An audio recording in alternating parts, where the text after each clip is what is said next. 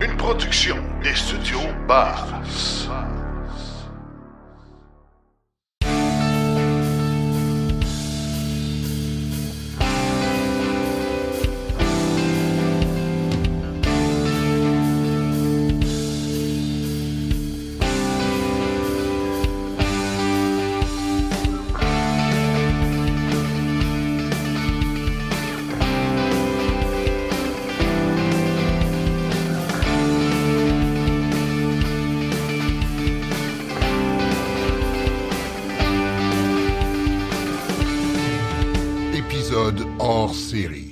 Alors, on rejoint à l'instant le président directeur général de Mobilité électrique Canada, Daniel Breton. Comment vas-tu, Daniel? Ça va bien et bien fatigué. Bien fatigué, oui. J'imagine que les dernières heures, les derniers jours en fait, mais plus particulièrement la- les dernières heures ont dû être un peu mouvementées. Grosse annonce ce matin Ouais. qui a été fait donc par euh, qui est annoncé par euh, Julie euh, Dabruzin, qui est secrétaire parlementaire du ministre euh, des Ressources naturelles et secrétaire parlementaire euh, du ministre de l'Environnement et du Changement climatique. Explique-nous de quoi il s'agit. En fait, euh, c'est le suivi de la promesse qui a été faite par le gouvernement fédéral, à savoir qu'il mettra en place une réglementation sur la vente de véhicules électriques à travers le Canada. Donc, euh, c'est ça qui est annoncé. Euh, ce matin, on a eu une réunion technique avec euh, les différentes parties prenantes et des fonctionnaires du ministère de l'Environnement fédéral.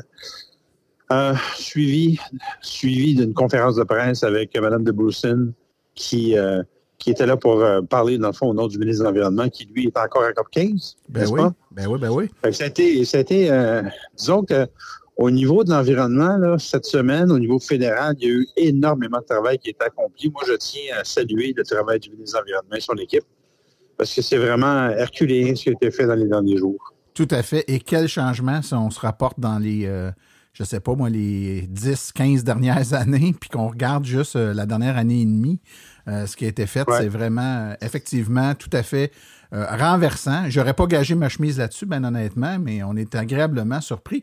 Alors là, donc, on parle d'un règlement sur les ventes euh, de véhicules zéro émission au Canada. Euh, est-ce, Léger. est-ce qu'on a une petite idée de quelle façon ça va s'articuler? Ben, en fait, euh, il y a- on a eu, euh, on a eu des, des- des premières bribes d'informations ce matin. Il y a des documents non officiels qui ont été envoyés.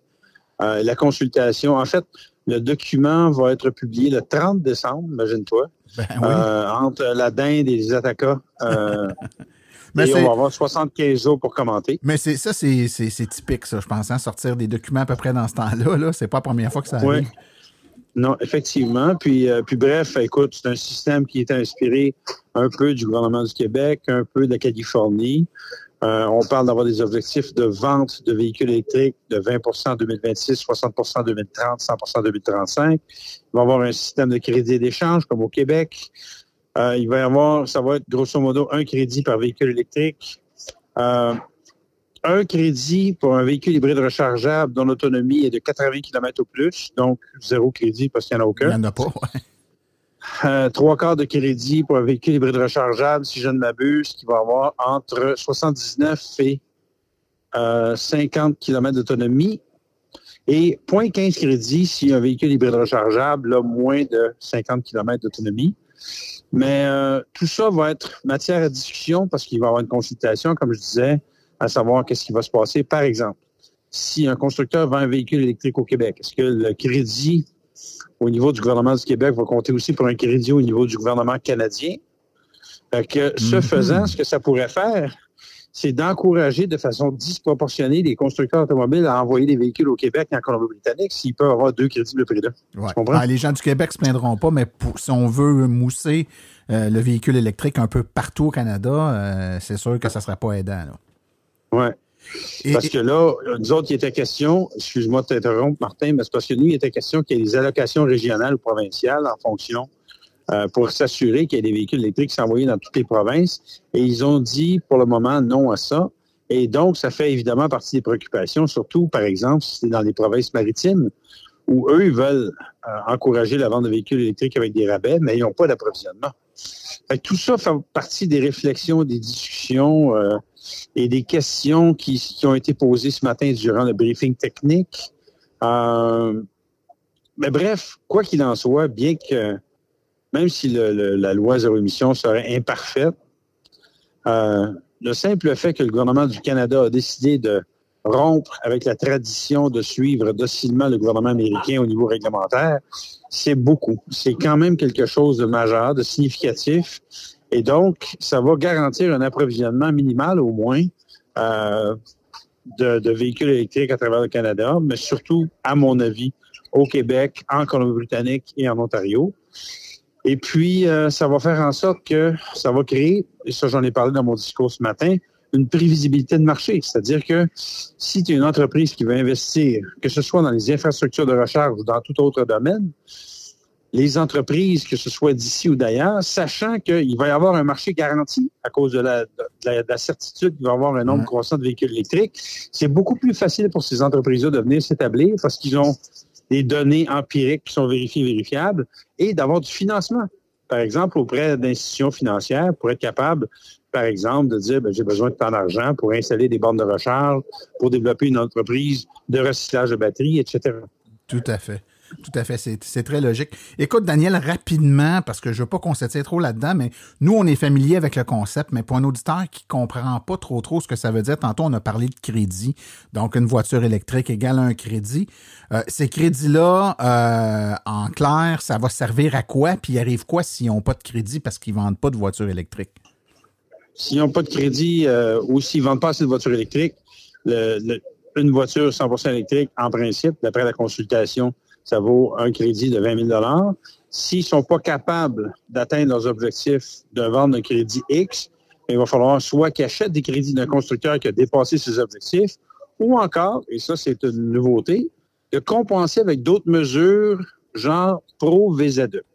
Et ça, c'est pas clair, mais on semble dire, d'après ce que j'ai vu rapidement ce matin, c'est que, par exemple, si quelqu'un dit j'ai pas vendu autant de véhicules électriques que j'aurais voulu, mais je vais installer des bornes de recharge pour compenser.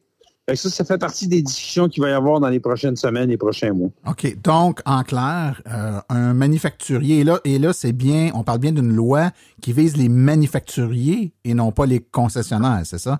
Oui, et on ne parle pas de loi. Parce que ça ne sera pas voté à la Chambre des communes. On parle d'un règlement. Euh, donc, une fois que la consultation va être terminée, le gouvernement va pouvoir la mettre en application sans avoir à passer par la Chambre des communes. Et ça s'applique. Et comme pour ce qui s'en vient avec le gouvernement du Québec, la norme zéro émission 2025-2035, il amène pas ça sous forme de loi, il amène ça sous forme de règlement. Exact. ça va être la même, ça va être à peu près la même procédure.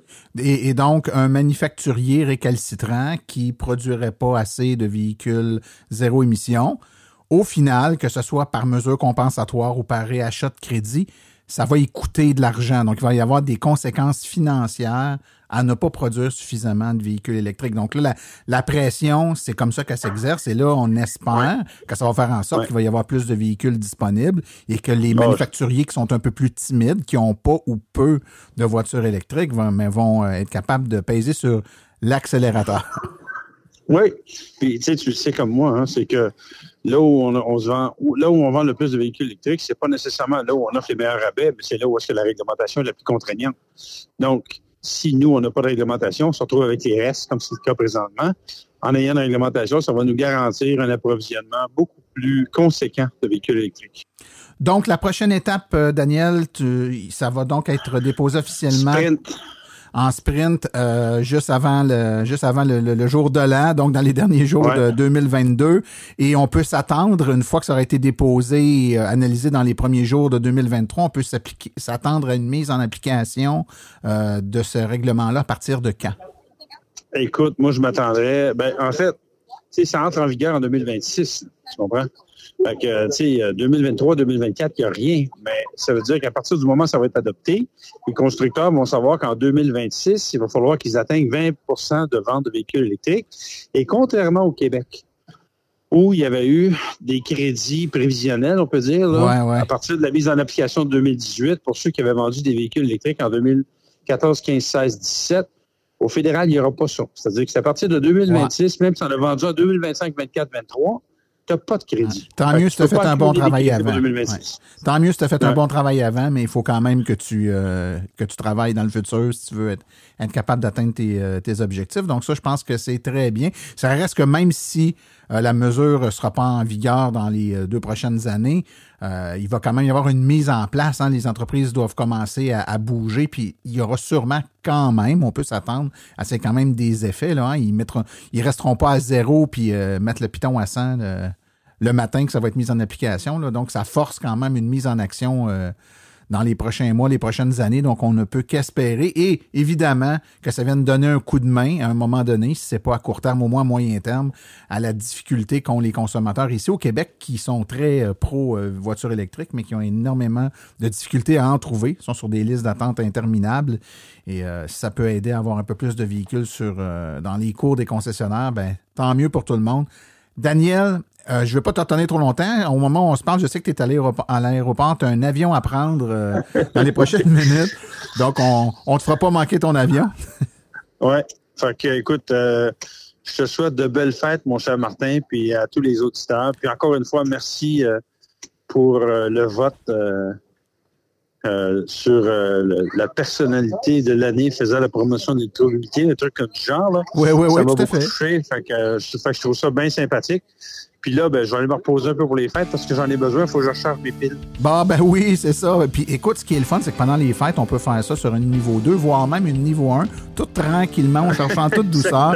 Salut madame pour nous et puis euh, on se reparle bientôt, Daniel. Parfait. Merci, Bye au bye. revoir.